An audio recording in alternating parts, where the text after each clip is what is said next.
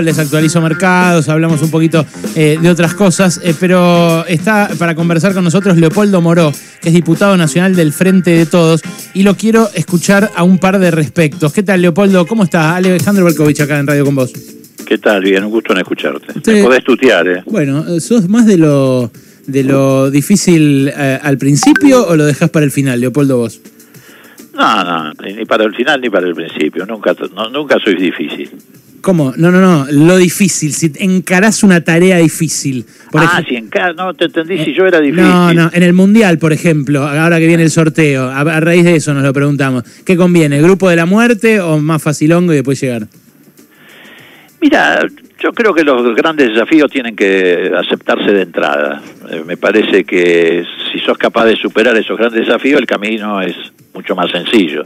Porque si no te engañás. Es decir, este crees que vas bien y podés llegar a la cima y en realidad lo que estás haciendo es jugar con los más floquitos. Excelente pie para pasar ya a lo político. Entonces, ¿se está engañando el gobierno tratando de resolver otras cosas que no son lo más difícil, que es la inflación?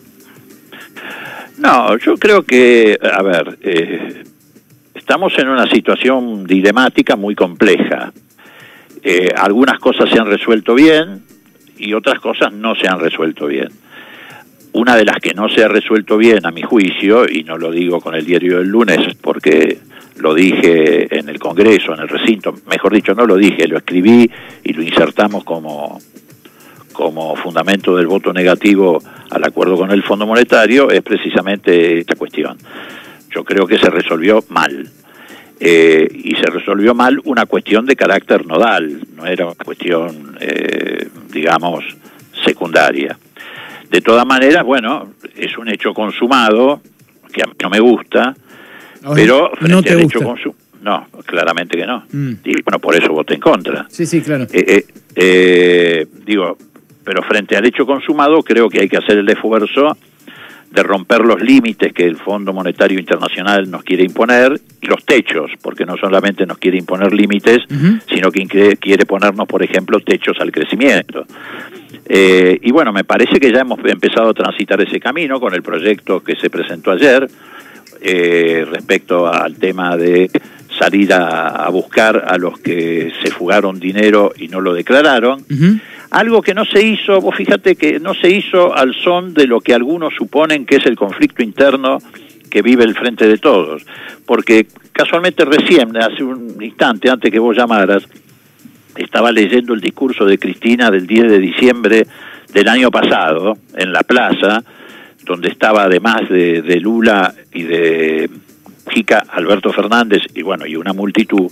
Y ella decía textualmente, a la Argentina no le faltan dólares, los dólares de la Argentina los tienen afuera, se los llevaron afuera, necesitamos que el fondo nos ayude a recuperar de los paraísos fiscales a donde se han ido miles de millones de dólares en evasión para que les paguemos. Presidente, comprométase a que cada dólar que encontremos en el exterior se lo vamos a dar primero al fondo de los que fugaron de los que se lo llevaron sin pagar impuestos. Ayer lo escuchamos de boca de la propia Cristina porque lo compartió acá con nosotros, no de verdad ligera, pero lo que yo me pregunto con algo de información es, ¿en ese momento ya estaba hecho este proyecto? Porque a mí me dicen que sí. ¿Usted lo sabe? ¿Vos lo sabés?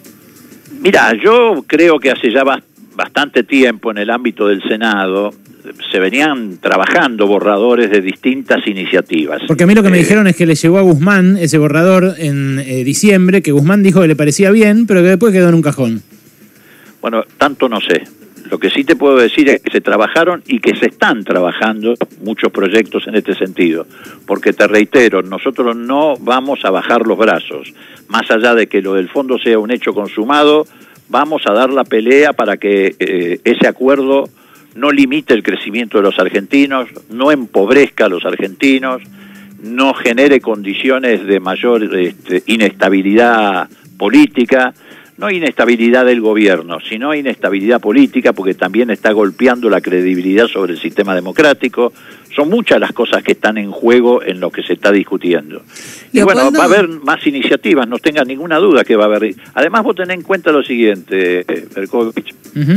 Desde el inicio de la gestión del gobierno, el Congreso, el frente de todos en el Congreso, fue el que mantuvo el mayor grado de compromiso con su contrato electoral. De acá salió, por iniciativa de Máximo y de Heller, el aporte a las grandes fortunas. De acá salió, eh, por iniciativa de Massa, eh, la elevación del mínimo no imponible de ganancias y un millón y pico de trabajadores dejaron de pagar. De acá salió la ley de zona fría, que significó que cientos de miles de familias argentinas en el pico del invierno pagaran tarifas menores a, las, digamos, eh, normales en materia de, de gas. De acá salió, después de que nos derrotaron con el presupuesto, negando el presupuesto, a las pocas, a los pocos días sacamos la modificación de las alícuotas de bienes personales, que es uno de los, de los impuestos más progresistas. Y bueno, y de acá van a salir iniciativas, te reitero, que van a impedir que esta situación que se está viviendo, producto de la suma del macrismo, la pandemia y el acuerdo con el fondo, castigue a los sectores de menores ingresos. Leopoldo, ¿cómo estás? Te saluda Noelia Barral Grijera. Em, ¿Qué tal? Entiendo que les va a resultar difícil plasmar este intento de corregir el rumbo económico desde el Congreso. Ya no les funcionó, ni siquiera avisando que iban a votar en contra, que eh, estaban rechazando el acuerdo con el fondo, incluso ni siquiera con la renuncia de Máximo Kirchner a la presidencia del bloque. Parece difícil, ¿no? Bueno, no, te acabo de decir algunas cosas que sí funcionaron. Te las acabo de mencionar. Pero antes de la derrota. Bueno, no importa, acá no ha habido derrota, nosotros nunca caemos derrotados. Pero las urnas dijeron lo contrario en No, no, no, bueno, vos estás hablando de las urnas o de un sector de... Estábamos hablando de un sector del gobierno, no de las urnas. Ahora, de las urnas sí caímos derrotados y precisamente por eso decimos que hay que corregir el rumbo. Es decir, no lo decimos en perspectiva de futuro, lo, decimos también respecto a lo que ya sucedió. Efectivamente, entre fines del 2020 y mediados del 2021, eh, Guzmán tuvo adelante un fuerte ajuste y eso tuvo mucho que ver con el mal resultado electoral.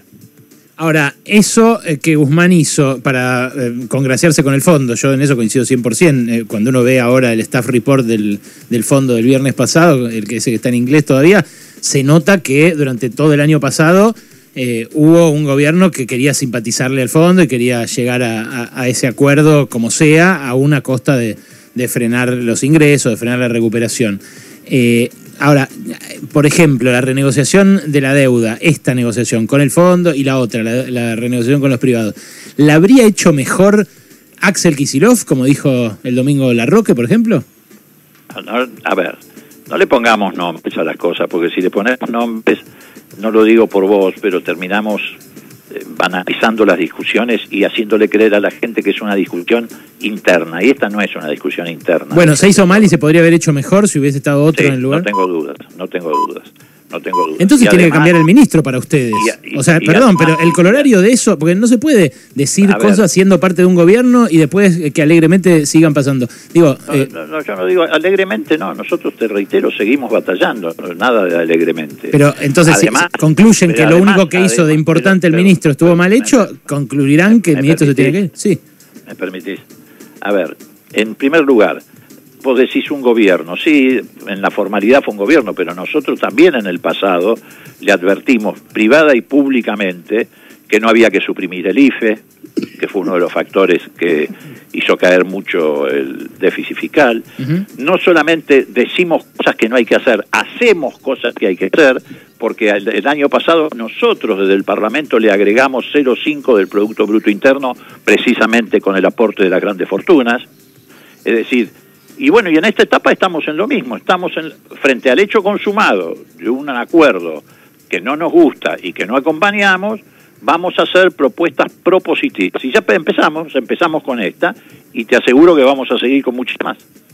¿Cuáles pueden ser esas otras propuestas? Porque yo entiendo em, el enfoque que vos le das al escenario. Lo que pasa es que en ese escenario, eh, lo que ustedes no querían, que era el acuerdo con el fondo en los términos en los que se firmó, se terminó firmando a pesar de eh, las, las advertencias y las alertas que ustedes plantearon. Entonces, es ahí donde a mí me parece que no están consiguiendo eh, encauzar eh, el rumbo económico del gobierno hacia donde ustedes quieren, más allá de lo que puedan aportar desde el Congreso.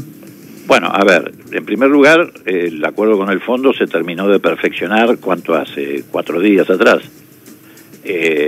O sea que este es un camino que se recién se inicia. Eh, y además me parece que se dan batallas desde el Congreso y adentro del propio desde adentro del propio gobierno.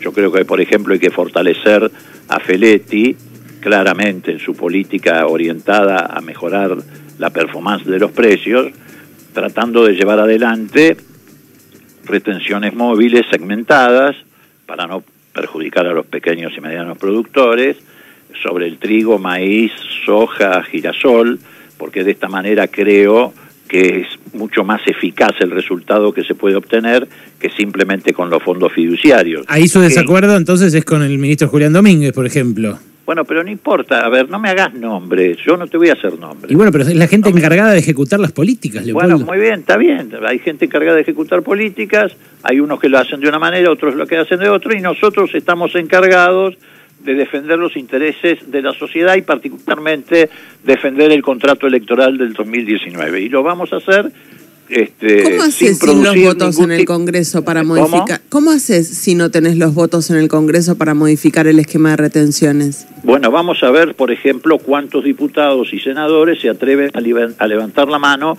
para defender a los que han fugado divisas, a los evasores, a los delincuentes. Nombre y apellido. ¿Cuántos diputados se van a atrever? Porque, por, ejemplo, en esta batalla está muy claro quién está de un lado y quién está del otro. Por lo pronto, Juntos por el Cambio eh, en su conjunto eh, cuestionó el proyecto. No, en su conjunto no. Hasta ahora algunos no dijeron nada. Por ejemplo, este Lirita Carrión no dijo nada. Hay algunos que no dijeron nada. Entonces, pero bueno, si Juntos por el Cambio decide que tienen que dar la cara en nombre de los que evadieron o lavaron dinero y se lo llevaron del país y no lo han declarado, bueno, que lo hagan. Pero bueno, vamos a ver cuántos otros diputados lo van a hacer, del bloque federal, este, de, los bloques provinciales. Mm. Obviamente que en el Congreso, al no tener mayoría, siempre tenés este, que pulsear, que, que competir, que buscar apoyos. Bueno, pero eso no significa que te cruces de brazo y no hagas nada. Mm. Última, Leopoldo, eh, tu hija Cecilia eh, hoy dijo que le daba vergüenza lo que dijo Gustavo Vélez sobre las redes. Eh, nosotros ayer lo pasamos y nos reímos, francamente. esa fue nuestra reacción. Mira, yo te voy a ser franco, no lo escuché Gustavo Vélez. No lo escuché, así que no quiero abrir juicio sobre lo que dijo. Cecilia supongo que sí lo habrá escuchado porque sé que es responsable y habla sobre lo que escucha, pero yo no lo escuché me pareció sí, por el título, te lo digo nada más, que descontextualizado. Digo, parecía que era una reunión para un acuerdo económico social y la verdad que salir con ese tema no parecía que estuviera demasiado vinculado a, al escenario en que se había montado, pero pero no, no, no, no quiero abrir una opinión más amplia porque no lo escuché. Con eso me alcanza. Gracias, Leopoldo. Que te vaya muy bien. Un abrazo. Era Leopoldo Moró, diputado nacional del Frente de Todos, veterano político, radical en el Frente de Todos, hoy kirchnerista. Acá en Pasaron Cosas.